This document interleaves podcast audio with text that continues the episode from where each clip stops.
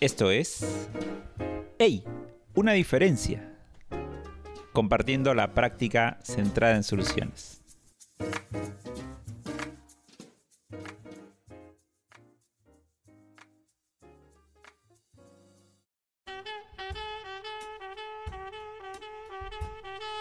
Episodio 9. La epistemología. El construccionismo social. Mm, pesadito, ¿ah?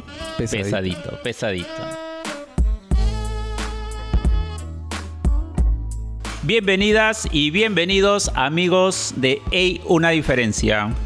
Es un momento muy, muy especial porque estamos en un café que se llama... ¿Cómo se llama, Hans? Foch Club.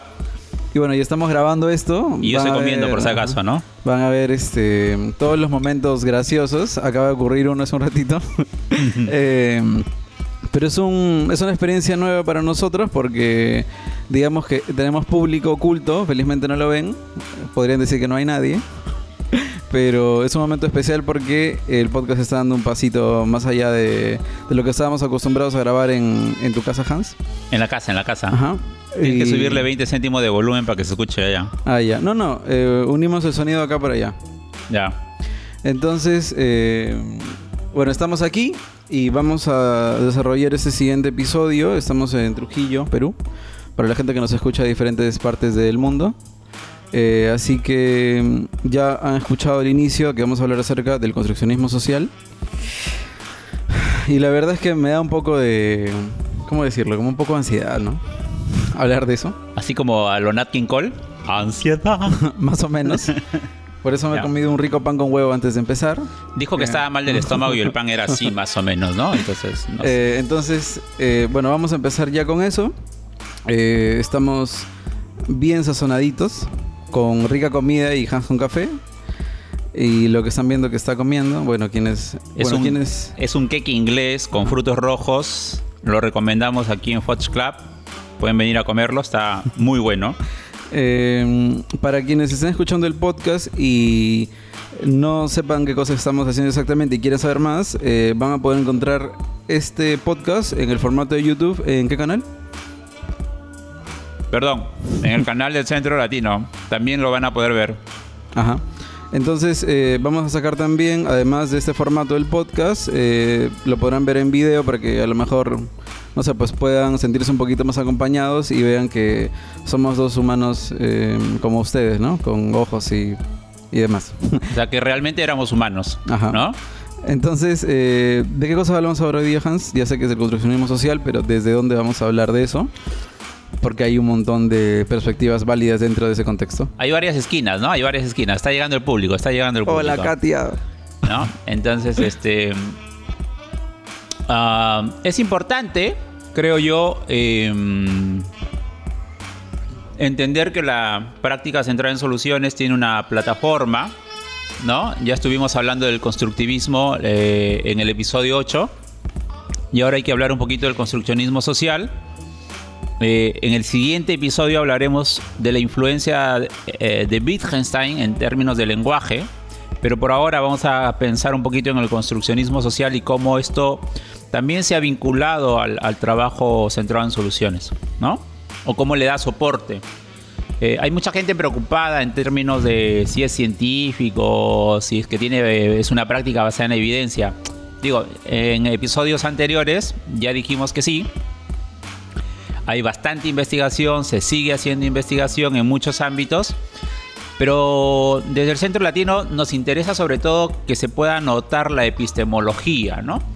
Entonces, eh, justo estos días estaba leyendo un, texto, una entrevista en donde hay este, este encuentro entre In Zuckerberg y Michael White, y hablaban de la importancia de que quienes se acercan a formarse eh, realmente piensen más allá de la técnica, ¿no? Piensen justamente en la parte de la epistemología del trabajo, para que esto pueda, para que desarrollemos una especie de pensamiento, ¿no?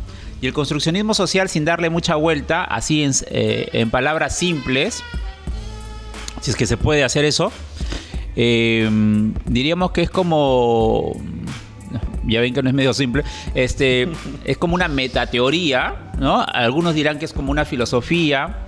Eh, yo diría que es como unos anteojos, ¿no? como para hacerlo más simple, es como unos anteojos que cuando te los colocas empiezas a reconocer que estamos continuamente vinculándonos, ¿no? Continuamente en relación. Estamos haciendo un podcast aquí los dos. ¿no? Entonces, y no sería un podcast si no hubiera gente escuchándolo, ¿no? Claro. Y si no existiera la plataforma de Spotify. Por ejemplo, ¿no? Entonces, y no solamente ahora estamos los dos, también hay más personas atrasito, ¿no? De la GoPro que está grabando, ¿no? Entonces, este... Y todo eso hace posible esto, ¿no? Entonces, eh, las ideas, nuestra identidad, nuestras emociones, eh, nuestros deseos, nuestros anhelos, todo está negociado y consensuado socialmente. Entonces, eso es importante reconocer. En un mundo en donde hay un discurso muy individualista, ¿eh? en donde hay un discurso muy fuerte acerca del individualismo, entonces que se sepa que nosotros trabajamos desde una mirada más relacional, es importante porque nos, eso también nos ayuda a mirar eh, la experiencia humana justamente desde ahí, desde la relación. O sea, lo que nos pasa, lo que sentimos, lo que deseamos, lo que anhelamos, no, no, es, que, eh, no es que cayó como, como por ratitos ha estado cayendo la lluvia, ¿no? Entonces, o gotitas, ¿no? No, no cae así. Entonces, eh, eso es como muy, muy importante. Luego vamos a ir a un ejercicio, pero no, no sé, me gustaría escuchar un poquito a, a Carlos qué, va pensando, ¿no? Si ya la ansiedad le bajó, no le bajó. Bueno, es igual es retador tener público, porque normalmente estamos ahí cerraditos junto con Moca. Eh, Hoy no está Moca. Pero creo que me da eh, como que, bueno, tal vez ahora la ansiedad se, se transformó en curiosidad por pensar un poco más allá de lo que es el construccionismo social y cómo eh, has utilizado este ejemplo del podcast para relatar cómo es que se va construyendo la realidad que nosotros asumimos y elegimos en este espacio. Entonces creo que ahora que vas a desarrollar un poco más la idea, eh, la gente ahí donde está escuchándonos o viéndonos eh, podría ir pensando también en cómo han ido construyendo su realidad de a poco, ¿no? y cómo es que los grupos de personas o las comunidades, eh, si, pensamos en la idea de comunidad como en un grupo de gente que tiene cierta o ha llegado cierto consenso acerca del significado de las cosas, cómo estos pequeños grupos van generando en esa persona, o sea, los grupos a los que las personas pertenecen, van construyendo una realidad para esa persona, ¿no? Entonces creo que hoy eh, hablar del construccionismo social es una muy buena forma de acercarse a la precisamente la deconstrucción, ¿no? Acerca de cómo es que la gente va repensando las cosas que ha asumido como verdaderas eh, y muchas veces verdaderas con en mayúsculas. Eh, creo que eso es una muy buena forma de invitar a las personas a entender cómo es que se miran a las demás personas eh, desde el enfoque, ¿no? O sea, creo que el enfoque, si bien es arduamente respetuoso por las demás personas, eso también tiene que ver con eh, aceptar que existen otras realidades y que asumiendo que existen otras realidades no podemos eh, ser bruscos eh, o intentar colonizar la mente de otras personas con nuestra realidad, ¿no? Y creo que entendiendo eso es mucho más fácil no juzgar a las personas desde el enfoque. Sí, eh, sobre todo eso, eh, respetar a las personas, acercarse a las personas. Eh, y, Carlos mencionaba una palabra clave que es la realidad. y hay preguntas a veces que nos hacen que es como si el constructivismo y el construccionismo social cuestionan la realidad, no son lo mismo. Y no, no son lo mismo si bien es cierto, ambas cuestionan la, la, eh, cuestión de la realidad, valga la redundancia, por ahí, em, el constructivismo, digo, haciendo síntesis así y quizás saltándome muchos detalles que serían propios de, una, de un encuentro más amplio, em, implica que la realidad la construimos a partir de cómo nuestros sentidos perciben o captan esto y en función del conocimiento previo que yo ya tengo. El construccionismo social dice, sí, sí, estamos de acuerdo en que eso pasa y que la realidad no es una sola eh, para las personas, pero no solamente por eso, sino por los vínculos que tenemos y por cómo utilizamos el lenguaje que utilizamos, por cómo nos contamos la historia que nos contamos, ¿no? Entonces, eh, ahí hay ya una diferencia y una distinción importante. Ambas cuestionan la realidad como una cosa única, pero tienen diferentes esquinas para explicar un poquito este proceso, ¿no? Entonces, eh, habrá que preguntarnos si la historia que nos estamos contando y como nos la estamos contando nos acerca a vivir más cerca de la esperanza o, nos, o, como que nos hace el camino un poquito más largo y más lejos de la esperanza, ¿no? Eh, y cuando miramos a las personas desde este otro lugar, desde otros anteojos, esto nos permite construir más posibilidades en el camino, en la conversación, a estar de otra manera en la conversación, no pensando en que hay una verdad absoluta sobre lo que la persona siente o piensa o hace, sino a respetar la motivación que está invitando a esta persona a hacer eso. Más allá de juicios morales, ¿no? Porque en principio nuestro trabajo no es hacer eso. Eh, con eso no estamos, no estamos diciendo de que no haya que eh, hacer visible que hay cosas que de pronto hacen daño a otros mundos u otras personas. Pero digo, validar no es estar de acuerdo necesariamente, validar no es eh, consentir, ¿no? Validar es acoger, Entonces, eh, eh, esta multiplicidad de formas de estar en el mundo,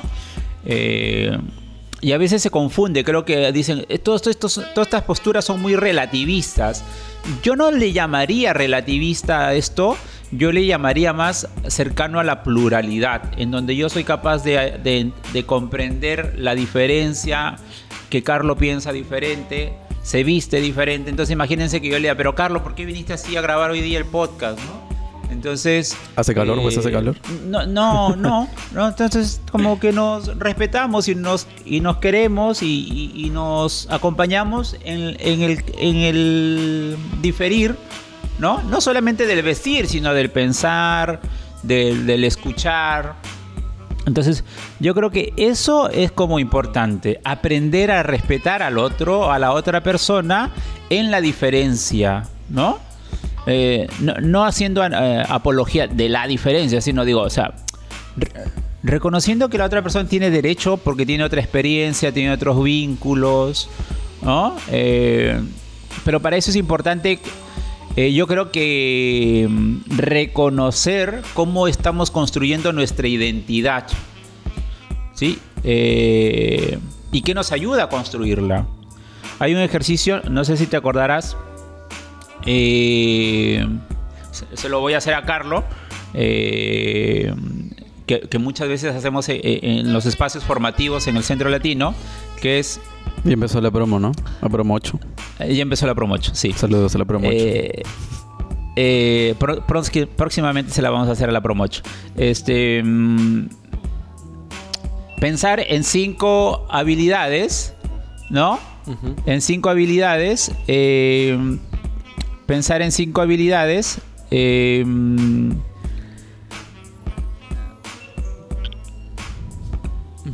vamos a pensar en cinco habilidades tuyas que más te gusten, que te, como que sean tus habilidades preferidas. ¿Sí? Cinco habilidades preferidas tuyas. ¿Ya? Entonces, eh, piensa en esas cinco habilidades preferidas tuyas. ¿Las tienes? Mm, voy tres. ¿Ya? Mm. Dos más. Para no ponerte en aprietos. Mm, ya. ya ok. Entonces, eh, ahora, eh, imagina que tengo que. Imagina que tengo que eliminar tres de esas habilidades. ¿No?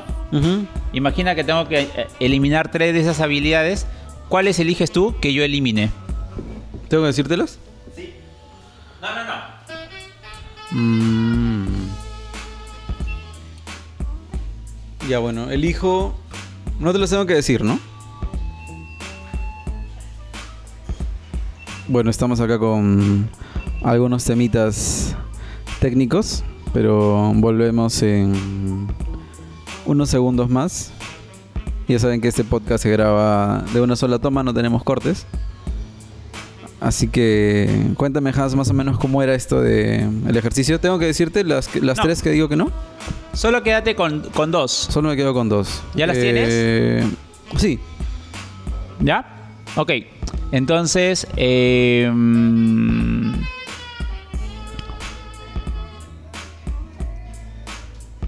no, no digas cuáles son, solo responde lo siguiente. Eh,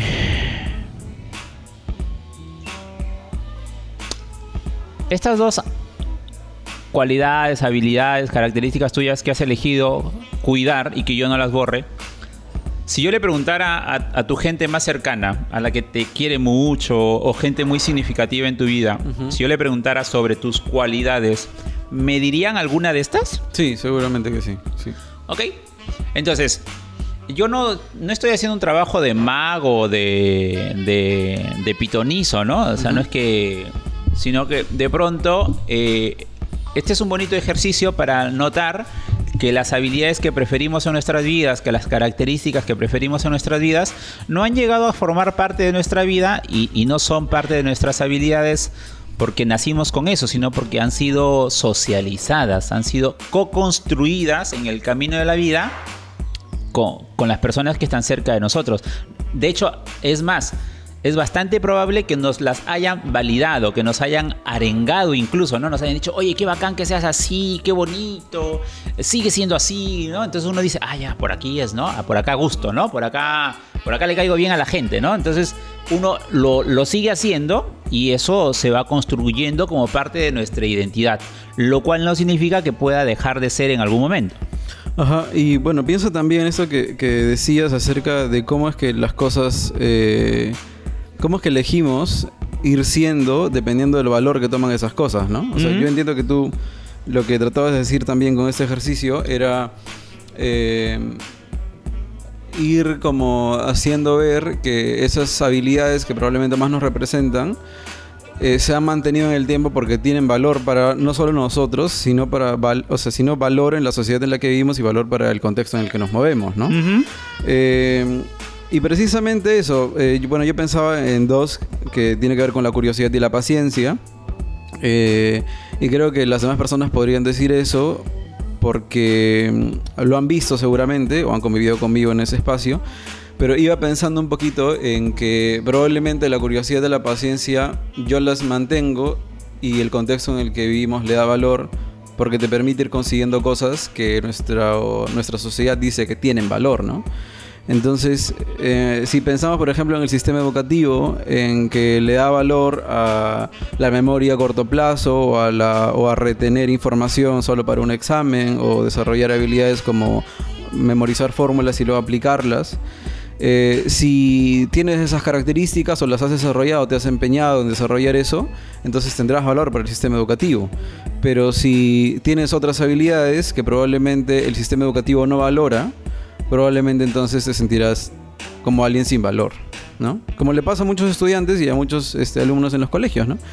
Y es que nuestro sistema, eh, como funciona el sistema educativo y también nuestra sociedad, elige a qué cosa darles valor y a la gente que tiene otros talentos o otras características que también son de valor para otros espacios, eh, probablemente si se encuentran en determinado contexto sentirán que no tienen valor, ¿no? Y me hace pensar mucho en esta frase que he visto en Instagram y en otros espacios, este, que dice algo así como, eh, ponen un ejemplo, ¿no? Como una botella de agua para una persona que tiene muchas botellas de agua alrededor será una botella de agua más.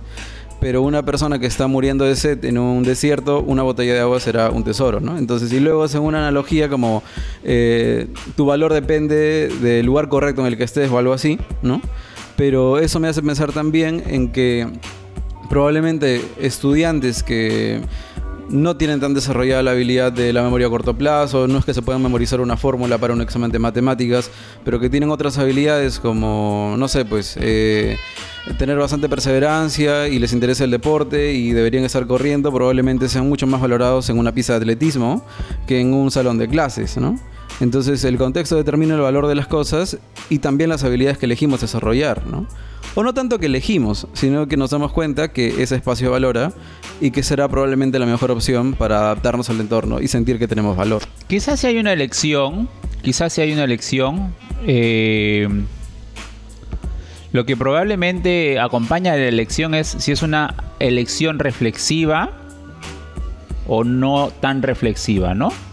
Entonces, eh, a veces hacemos cosas de forma acrítica, sin pensarlas mucho, porque mucha gente lo hace, y otras veces decimos, a ver un ratito, ¿por qué tendría yo que hacer esto que se supone que hay que hacer? ¿No? Digo, traigo al ejemplo, eh, digo, Eh, se supone que en psicología uh, se, se, se, tiene que hacer esto y esto y esto y esto, ¿no? Entonces hay quienes, algunas personas nos hemos cuestionado y hemos dicho, pero ¿por qué tenemos que hacer esto, no? Insu Kimber, por ejemplo, eh, estudió inicialmente eh, eh, una formación psicoanalítica incluso, uh -huh. ¿no? En donde le decían que estaba haciendo mal su trabajo incluso porque la gente eh, se iba pronto de, su, de las conversaciones con ella y, y al inicio podía, se, se, podía pensar que lo estaba haciendo mal porque la gente se iba, pero curiosamente estas personas que se iban pronto le decían, oye, este... Te voy a mandar a mi familia, a mi amigo, ¿no? Uh -huh. Entonces la recomendaban. ¿No? Entonces... Claro, y entiendo que era raro para ellos porque en su contexto dentro del psicoanálisis, mientras más tiempo estás haciendo análisis, ¿no? Eh, Eso es lo es correcto. Mejor, claro. Eso ¿no? es lo correcto, ¿no? Entonces, eh, era, era, era una contradicción, ¿no? O sea, por un lado le decían que, había que está, lo está haciendo mal, pero, pero por otro lado, la gente le, le, pedía y le refería a gente, ¿no? Entonces, era como, pero si lo estoy haciendo mal, ¿por qué me refieren personas? Y por qué la gente, además, que, que ya vino a verme, me dice además que se siente mejor, uh -huh. ¿no? Entonces, eh, ahí viene el cuestionamiento y se empieza a hacer otra cosa, ¿no? Ella empieza a buscar... Eh, a mí me gusta mucho esta metáfora de los, de los bordes, ¿no? De los bordes, lo, los límites, ¿no? Entonces, cuando uno empieza a atisbar la vida en esos bordes, en esos límites, y se atreve a ir a veces, o, o, o empieza a agarrarle gusto y se va como metiendo por fuera de, de, de, esos, este, de esos bordes, de esos límites, ¿no? Eh, a veces ha, han bromeado conmigo y me han dicho, a ti te encanta pues vivir en el borde, ¿no? En el límite ahí, ¿no? Ahí en el, cerca del precipicio, ¿no? Uh -huh. No sé si me encanta, pero... No sé si esa es la palabra, pero yo diría que, que es interesante también poder como atisbar, ¿no? O sea, que... O sea, ya sé, este es mi mundo, pero hay... Este es mi mundo hoy, pero por allá afuera seguro que hay otra cosa. ¿No? Uh -huh. Entonces un poquito como la metáfora de, la, de las cavernas en filosofía. Uh -huh. O, o de, este, de, estos dos peces pues que están eh, nadando y y entonces pasa otro pez ya con mucha más experiencia y les saluda, le dice, hola chicos, ¿qué tal el agua? ¿no? Y entonces ellos se miran y dicen, ¿cuál agua? ¿No? ¿De qué habla? ¿No? Uh -huh. Entonces, eh, ya, por ahí. Mm, ¿Y cómo es que, bueno, ya hemos hablado un poco acerca de cómo el respeto se relaciona con, con esto del construccionismo social y cómo mm. es que eh, estas miradas nos permiten invitarnos a reflexionar acerca de qué cosa está siendo más útil para las personas? Um, ¿Qué otra cosa más eh, sientes que directamente influye el construccionismo social en la práctica que hacemos en psicoterapia? Yo creo que el construccionismo social, al cuestionar la, eh, al yo como una, como una estructura, uh -huh. ¿no? como la personalidad en sí misma, eh, y al hablar más de identidad y de la posibilidad de ir siendo, eso abre muchos caminos, ¿no? Abre como posibilidades, ¿no? Entonces, en ese sentido, yo creo que eh, influye de manera poderosa en el trabajo que hacemos porque vemos a las personas, digo,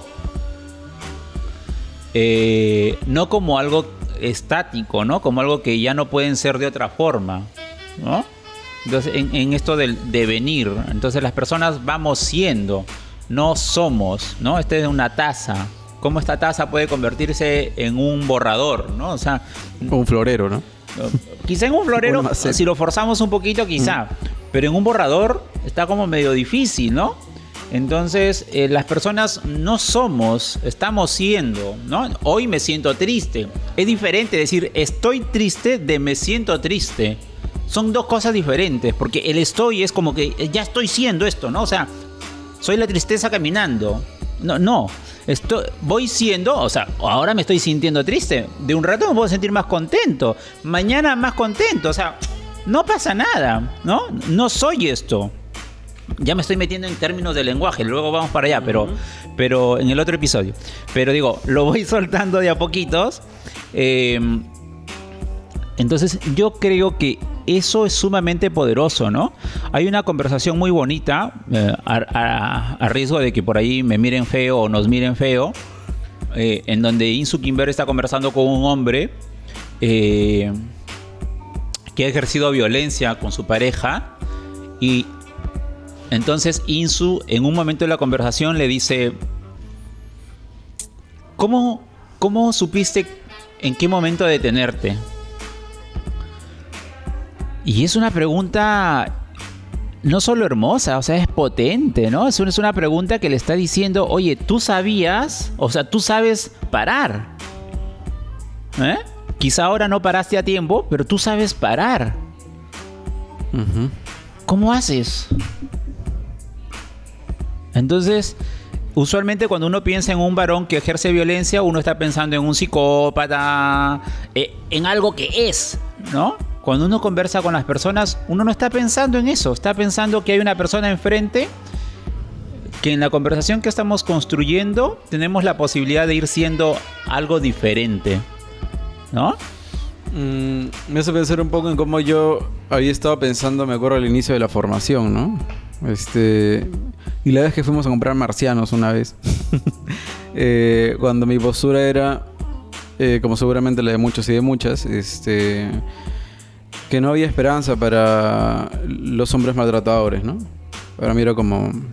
Me van a disculpar, ¿no? Pero yo pensaba así, "Ah, son unas basuras y no hay otro, no hay otro camino para ellos. Eh, pero luego pensar en intentar ser como un poco más abierto con eso del construccionismo social y de cómo esta realidad que digamos le hace daño a otras personas ha, ha terminado vinculando a ese hombre con la violencia de esa forma. Eh, creo que ahora mismo, si es que no existiera esta mirada, probablemente estos hombres seguirán siendo como se los está catalogando, ¿no? Y creo que no habrá esperanza ni para ellos ni para las demás, mujer- las demás mujeres perdón, que estén junto a ellos en un futuro, porque probablemente esos hombres volverán a vincularse con alguna mujer. Y si es que no hay eh, una mirada que les permita tener esperanza a ellos, probablemente no estaremos haciendo nada por esas otras mujeres que serán unas posibles eh, o, o potenciales, pues, este, eh, mujeres acompañadas de la violencia gracias a este hombre, ¿no? O sea, Sí, sí. entonces creo que, que es importante tener esta mirada porque nos permite mantener la esperanza de que este hombre, a pesar de que ha ejercido violencia en algún momento, podrá dejar de hacerlo en otro momento, ¿no? Y eso asegurará también la seguridad para otras mujeres. Sí, y, y lo dejará en función de que vaya reconociendo y se vaya diciendo y contando, y vuelvo a esto, contando la historia de. contándose una nueva historia de cómo él puede actuar de otro modo, de un mo- modo más respetuoso. No, no sé si tierno, quizá, ¿no? En el camino, pero ya al menos más respetuoso, ¿no? Entonces, eh, en lugar de ejercer violencia, poner en práctica el respeto con su pareja, ¿no? Consigo mismo también, ¿no? Con, con- con quienes viven en esa casa también, ¿no? Y pienso también un poco en que no es que digamos que no se les debe sancionar o que no deben estar No. en la cárcel para nada. Pero ahora pienso en que qué cosa hace pues este el Estado, ¿no? Bueno, si ya me quiero meter un poco más allá de eso y criticar un poco a- en general los programas penitenciarios que hacen para que realmente la gente cuando salga deje de hacer lo que hacía, ¿no? Entonces por ahí el INPE, si nos escuchan. Sí, es un trabajo amplio, ¿no? Es un trabajo amplio, es un trabajo amplio. Sí, sí, sí. Eh, yo creo que hay que agradecer ¿no? a, Berger y Luckman y, también a, Kenneth Gergen que, que, quienes han puesto sobre la mesa esto del construccionismo social, la influencia. Digo, hay harto pan por rebanar con, el construccionismo social. Esta es una pincelada de un poquito de lo que nos invita a pensar y cómo nos ayuda a tomar una posición eh, en las conversaciones, ¿no? Con, con las personas. Eh, reconocer que, somos en el vínculo, que estamos siendo en el vínculo. ¿eh? Y, que cada encuentro hace una diferencia. A propósito de hay una diferencia. Una diferencia. Em, ya también quisiera pensar un poquito en. Bueno, ya no sé si es una crítica. Eh, pero creo que también es una invitación a pensar a las demás personas que también realizan trabajo como psicólogo, como psicoterapeuta, eh, que recuerden que desde la influencia del construccionismo social y esta forma de mirar, o estas formas de mirar, eh, también creo que es importante que nos cuestionemos desde donde estemos si es que las cosas que estamos haciendo con, con la gente que atendemos, con quienes conversamos, con quienes trabajamos, si realmente son útiles, no solamente porque un modelo que hayamos estudiado nos dice que eso sea útil o porque recordemos que desde el construccionismo social eh, las cosas toman valor dependiendo de un consenso de un grupo de personas. Por ejemplo, eh, nosotros utilizamos el DSM, bueno, digo nosotros como psicólogos, no que no lo utilizamos, bueno, yo no lo utilizo. Este, como si fuera una Biblia, es lo que nos enseñan en la universidad, ¿no? Utilizarlo como la guía de lo que debería ser mirar a la gente, ¿no? Bueno, eso está asumido y está consensuado por un grupo de personas eh, con poder, ¿no? Dentro de un sistema médico, ¿no? Que patologiza a la gente y que la ve desde ese modelo médico, ¿no? Como que le hace falta algo, entonces pues tómate una pastita, tienes depresión porque has estado seis meses triste, ¿no? No sales de tu cuarto, entonces tienes esto. Eh, creo que es una invitación a que la gente piense, eh, o primero que, se fije en que las cosas que hacen eh, es porque en la universidad nos dijeron eso es de esta forma y no hay otra forma de hacerlo, ¿no? Y a esa gente de las universidades, un grupo de gente de poder, desde la psicología, por ejemplo, les dijeron, esto es lo que se tiene que hacer y esto es lo válido para poder determinar lo que la gente tiene, ¿no? Y vamos a decir a la gente cuál es la causa de lo que tenga y ya pues, ¿no? Que se queden con eso. Muchas veces es así. Entonces creo que mirar eh, esta, este fenómeno, o sea, terminar entendiendo que es un consenso, deberá hacernos pensar si es que debemos eh, seguir ese consenso, ¿no? O ese consenso, somos parte de ese consenso, hemos recibido, hemos dado nuestra opinión, nos hace sentido realmente si es que eso está siendo útil para la gente. Creo que a partir de, pensar en eso, eh, podremos mirar otros caminos que no habíamos pensado que existían. Entonces, el construccionismo social es útil en la medida, creo yo, que nos hace, como tú decías, eh, ver otras posibilidades.